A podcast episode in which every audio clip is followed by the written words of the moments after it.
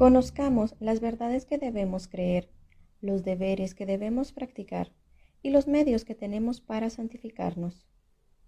Acompáñenos a estudiar el Catecismo Mayor de la Iglesia Católica, prescrito por San Pío X y comentado por el Reverendo Padre Michel Bonifaz de la Fraternidad Sacerdotal San Pío X.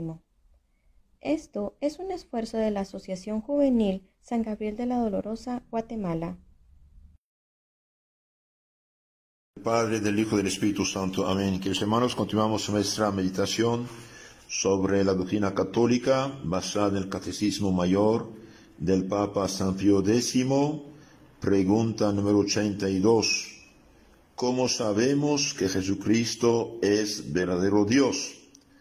Sabemos que Jesucristo es verdadero Dios por el testimonio, por el testimonio de Dios Padre al ser bautizado Jesús en el Jordán, rezó una voz celestial que dijo, Tú eres mi hijo amado, en ti tengo puesta mis complacencias.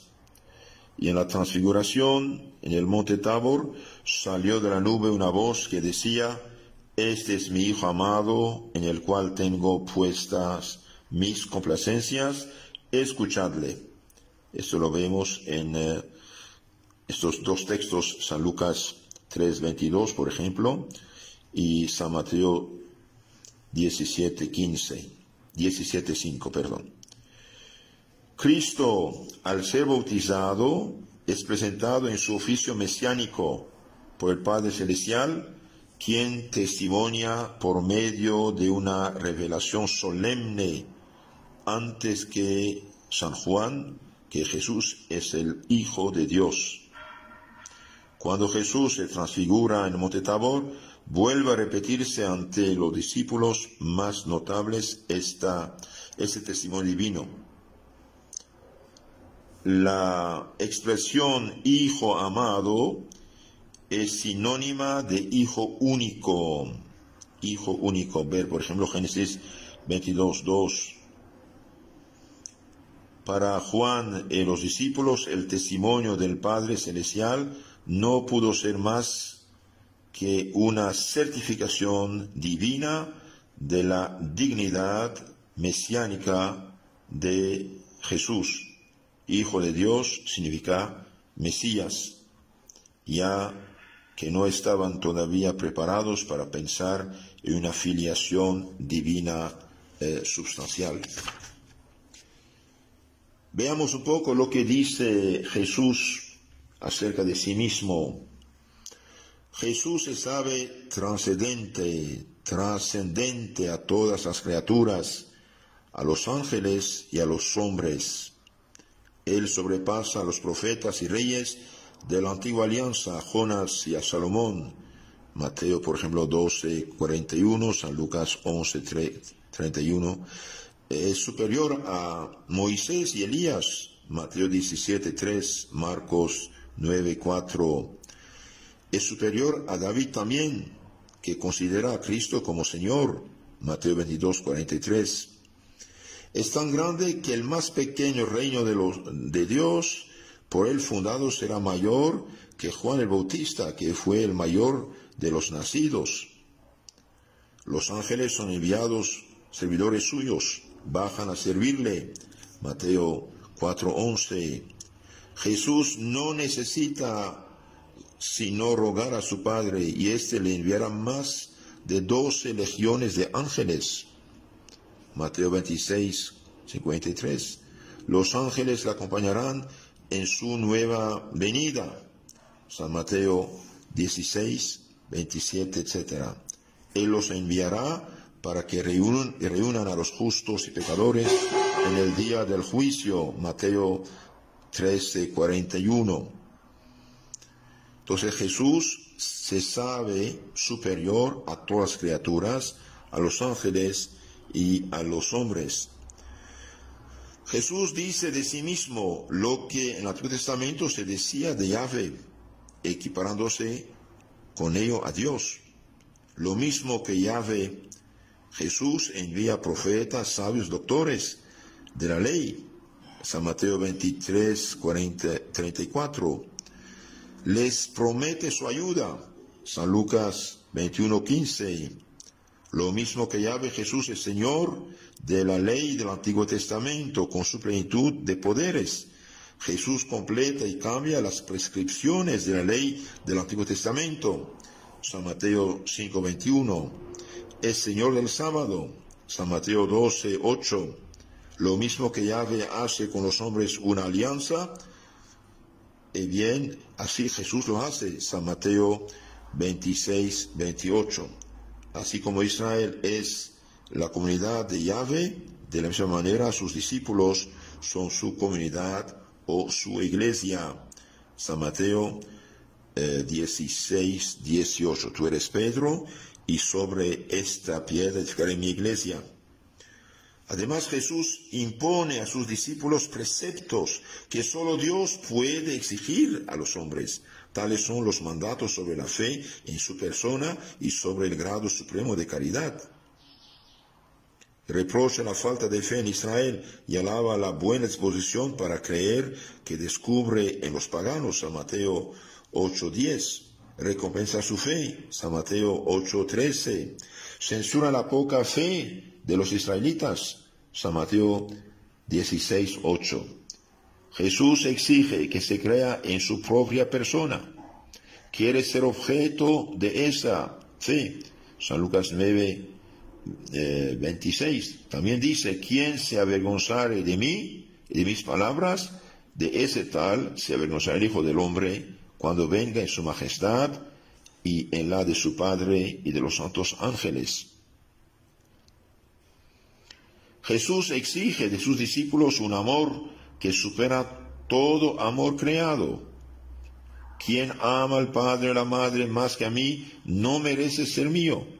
Y quien ama al hijo o a la hija más que a mí tampoco merece ser mío. Y quien ama, al hijo o a la hija más que a mí tampoco merece ser mío. Llega a su precepto tan lejos que exige incluso que entreguen la vida por él. San Mateo 10, 39. Quien perdiera su vida por mí, la hallará. Jesús también acepta adoración religiosa, permitiendo que se postren a sus pies, lo cual, según las ideas judías y cristianas, e-, era honor que se tributa únicamente a Dios. San Mateo 15, 25. Entonces, todos estos textos muestran que Jesús actúa como Dios. Jesús está henchido de la conciencia de su poder sobrehumano. Él mismo dice en San Mateo 28, 18, me ha sido dado todo poder en el cielo y en la tierra. Pone en práctica ese poder que sin cesar tiene en su interior haciendo innumerables milagros y da también a sus discípulos la potestad, el poder de hacer milagros en su nombre, es decir, por delegación en virtud suya. San Mateo 10, 1, San Marcos 3, 15, etc. Jesús reclama además para sí el poder de perdonar los pecados, lo cual solo a Dios compete. San Mateo 9, 12 o San Juan 20, 22, 23. Recibe el Espíritu Santo a quienes perdonan los pecados quedarán perdonados. Jesús reivindica igualmente para sí el oficio de juzgar al mundo, lo cual, según doctrina del Antiguo Testamento, lo hará Yahvé en persona. Salmo 49, 1.6, Salmo 95, 12. El Hijo del Hombre ha de venir revestido de la gloria de su Padre, acompañado de sus ángeles, y entonces dará el pago a cada cual conforme a sus obras. El juicio se extendrá a toda palabra innecesaria. San Mateo 12:36, su fallo será definitivo, siendo cumplido inmediatamente. San Mateo 25:46, estos irán al eterno suplicio y los justos a la vida eterna. El desempeño del oficio de juez del mundo supone un saber y un poder sobrehumanos. Jesús en el templo se revela por primera vez como Hijo de Dios. la primera revelación que nosotros conocemos de la singular conciencia que Jesús tenía de su filiación divina tiene lugar en el templo de Jerusalén, cuando sus padres le encuentran después de buscarlo tres días, cuando Jesús entonces tenía 12 años. A la pregunta quejosa de su madre, Hijo, ¿por qué te has portado así con nosotros? Mira como tu padre y yo, llenos de aflicción, te hemos estado buscando. Y Jesús contesta, ¿cómo es que me buscabais? ¿No sabíais que yo debo emplearme en las cosas que miran servicio de mi Padre? San Lucas 2, 49. Eh, Jesús confiesa también ante el Senadrín que es el Mesías y el Hijo de Dios. Jesús dio finalmente un solemne testimonio de que era el Mesías y el Hijo de Dios ante el Senadrín, Supremo Tribunal de Justicia del pueblo judío. A la pregunta del sumo sacerdote Caifás, presidente del tribunal, te conjuro por Dios vivo, di, dinos si tú eres el Mesías, el Hijo de Dios. San Mateo 26, 63. Y respondió Jesús clara y terminantemente diciendo, tú lo has dicho, soy yo. Pues ahí vemos, nuestro Señor afirma ser el Hijo de Dios y por esta razón fue condenado a la crucifixión. Vemos también que Jesús es Dios en el Evangelio de San Juan, capítulo 1, en principio el verbo, y el verbo está con Dios, y el verbo era Dios y el verbo era Dios, y por él todo se hizo, nada se hizo de lo que existe sin él, y el verbo se hizo carne y habitó entre nosotros. San Juan 1 a 14. Vemos que Jesús se aplica a sí mismo atributos y operaciones divinas. La eternidad, por ejemplo, en San Juan 8:58, antes que Abraham naciese, yo soy, dice, antes que Abraham naciera, fuera, yo soy, yo soy es Yahvé. También afirma que tiene igual poder y actividad que el Padre, y el poder de perdonar los pecados, ya lo dijimos. Y puede conferir también a otras personas este, este poder. Recibe el Espíritu Santo a quienes los pecados quedan perdonados quienes tienen quedan retenidos. También vemos una confesión de fe en la divinidad de Cristo que hace el apóstol Santo Tomás. Señor mío, Dios mío, en San Juan 20, 28.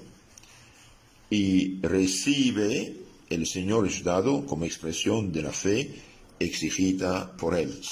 El que no cree será condenado, dice. Lo mismo afirman los, eh, los apóstoles, por ejemplo, San Pablo a los filipenses 2, 5, 11, así dice, tened los mismos sentimientos que tuvo Jesucristo, el cual como existía en forma de Dios, no creyó deber retener el ser igual al Padre, dice San Pablo. Que los hermanos, todas estas citas deben ayudarnos a reforzar nuestra fe en Cristo como Dios. Lo mismo dicen los eh, padres apostólicos. Es muy interesante leer, por ejemplo, el libro que se llama La Didaque, San Clemente Romano, San eh, Ignacio de Antioquía, San Policarpo, San Ireneo, etcétera, que lucharon contra los primeros herejes. Entonces sabemos que Jesús es Dios porque él mismo lo dijo, porque hay muchos pasajes bíblicos que lo, que lo, que lo dicen, porque Jesús mismo fue, eh, confirmó su divinidad por los milagros estupendos que hizo, por la sabemos que es Dios por la doctrina de los apóstoles, dije, y también esta es la fe de la iglesia, tradición apostólica constante, enseñada, hace dos mil años por la Iglesia Católica. Y cada vez que alguien negó esto, la Iglesia lo rechazó y lo condenó. Pregunta 83. ¿Cuáles son los principales milagros obrados por Jesucristo? Y la respuesta es, los principales milagros obrados por Jesucristo son, además de su propia resurrección, el haber dado salud a los enfermos, vista a los ciegos, oído a los sordos, vida a los muertos. Y bien, sería necesario leer todo el Evangelio para ver todos los milagros que hizo nuestro Señor Jesucristo. Los milagros de Jesucristo prueban la divinidad de la religión cristiana católica. Solo un milagro solo prueba la divinidad de una religión, porque solamente Dios puede hacer verdaderos milagros por sí mismo o por sus enviados. Es así que Jesucristo hizo numerosos milagros, luego Jesucristo es Dios, o por lo menos enviado de Dios. En lo concreto, Jesucristo es Dios y enviado de Dios como hombre. Pero una religión fundada por un enviado de Dios es verdadera y divina. Luego, la religión cristiana es divina. El poder de hacer milagros es la credencial que Dios entrega a sus embajadores para darles autoridad ante los hombres. Nuestro Jesucristo no solo es enviado de Dios como Moisés, es el Hijo de Dios mismo. Él mismo dice, yo y el Padre somos una misma cosa. Solo Dios puede hacer milagros. El milagro es un hecho sensible que sobrepasa todas las fuerzas creadas y no se obra sino por la intervención especial de Dios. Un verdadero milagro requiere la intervención del poder divino. Desde el momento que un hombre hace milagros, se sigue que ese hombre obra y habla en nombre de Dios, que le ha delegado su poder. Dios no puede poner su poder al servicio del error o de la mentira, pues engañaría a los hombres lo que no es posible. Un solo milagro prueba, por consiguiente, que el que lo hace es enviado, el mandatario de Dios. Vemos, por ejemplo, en los hechos de los apóstoles, Capítulo 3, San Juan y Pedro suben al templo. Había un hombre paralítico pidiendo limosna. Y Pedro Juan, fijando en él los ojos, le dijeron, míranos. Él los miró, esperando recibir de ellos alguna cosa. Pero Pedro le dijo, no tengo oro ni plata, lo que tengo te lo doy. En nombre de Jesucristo Nazareno, anda, camina.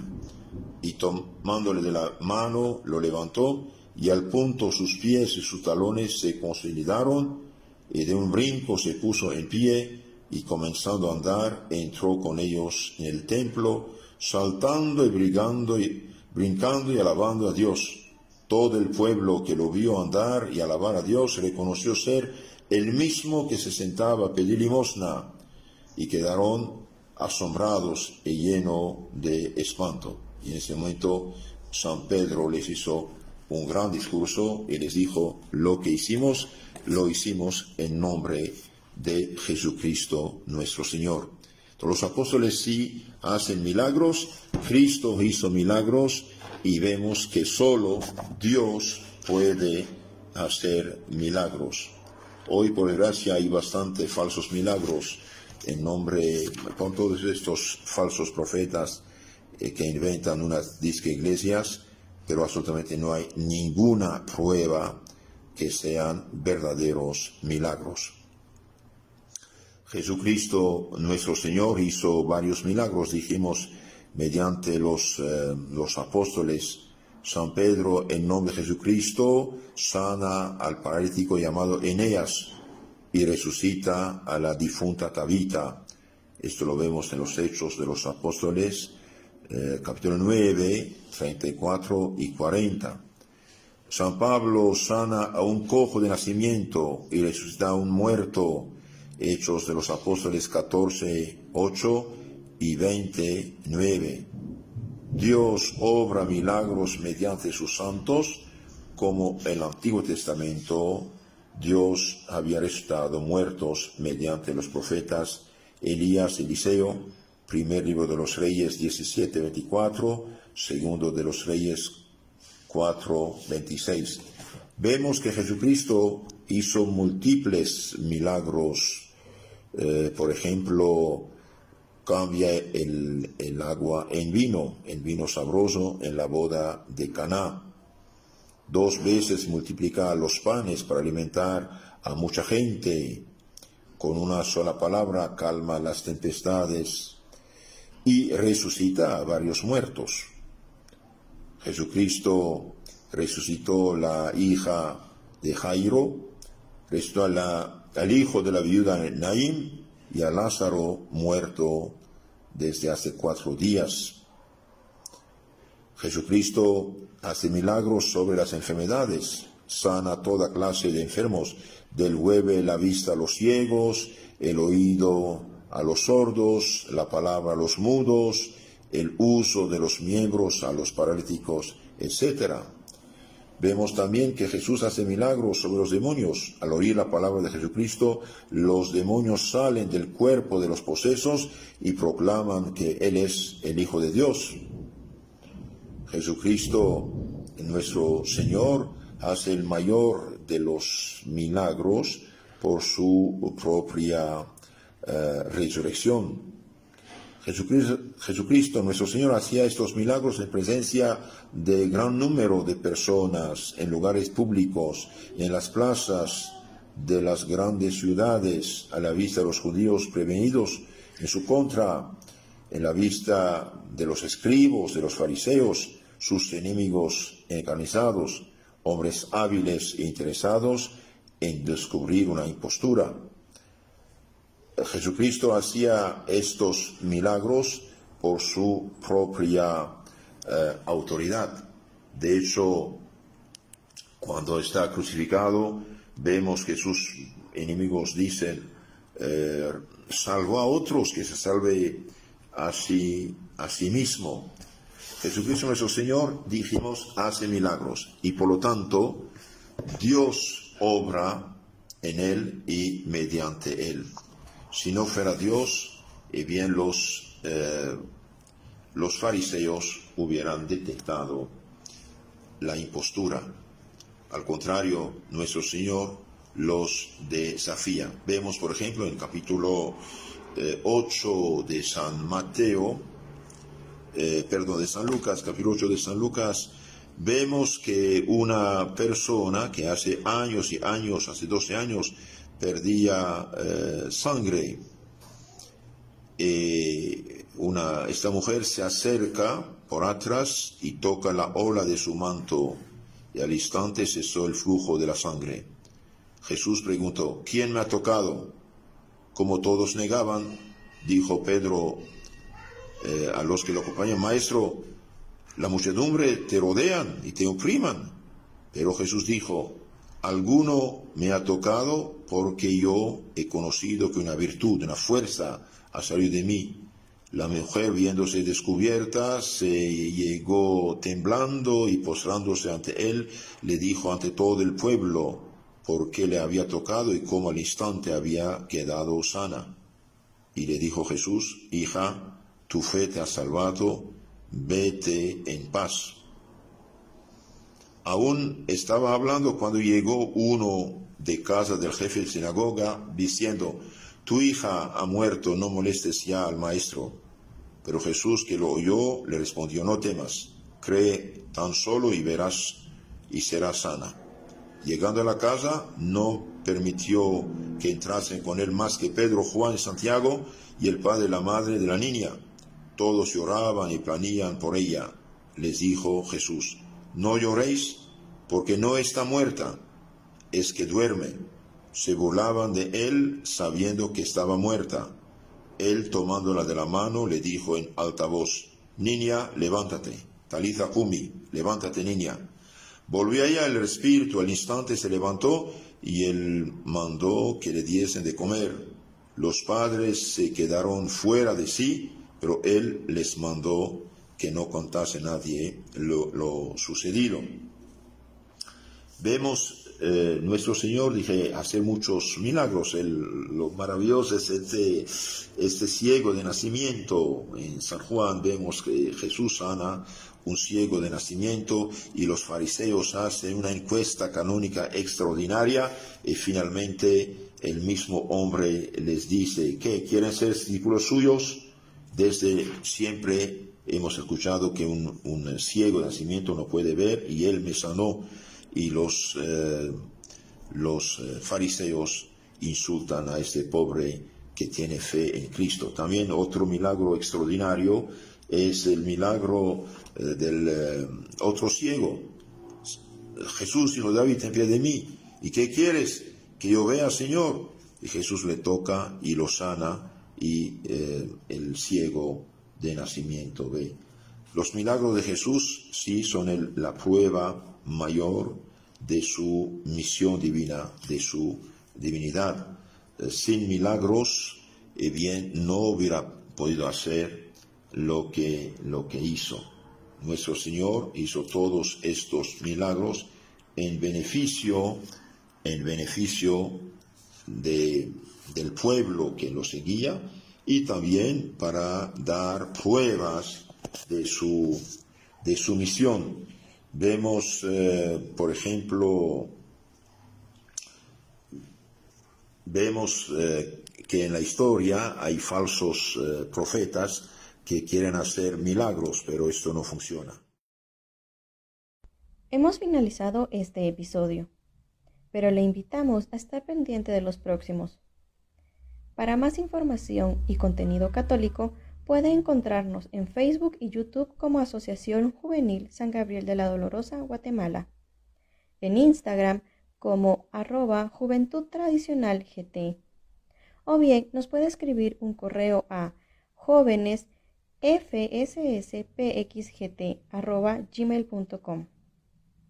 Lo invitamos a que pueda compartir nuestro contenido con sus contactos y así enriquecer nuestra fe y conocer más sobre nuestra Iglesia Católica.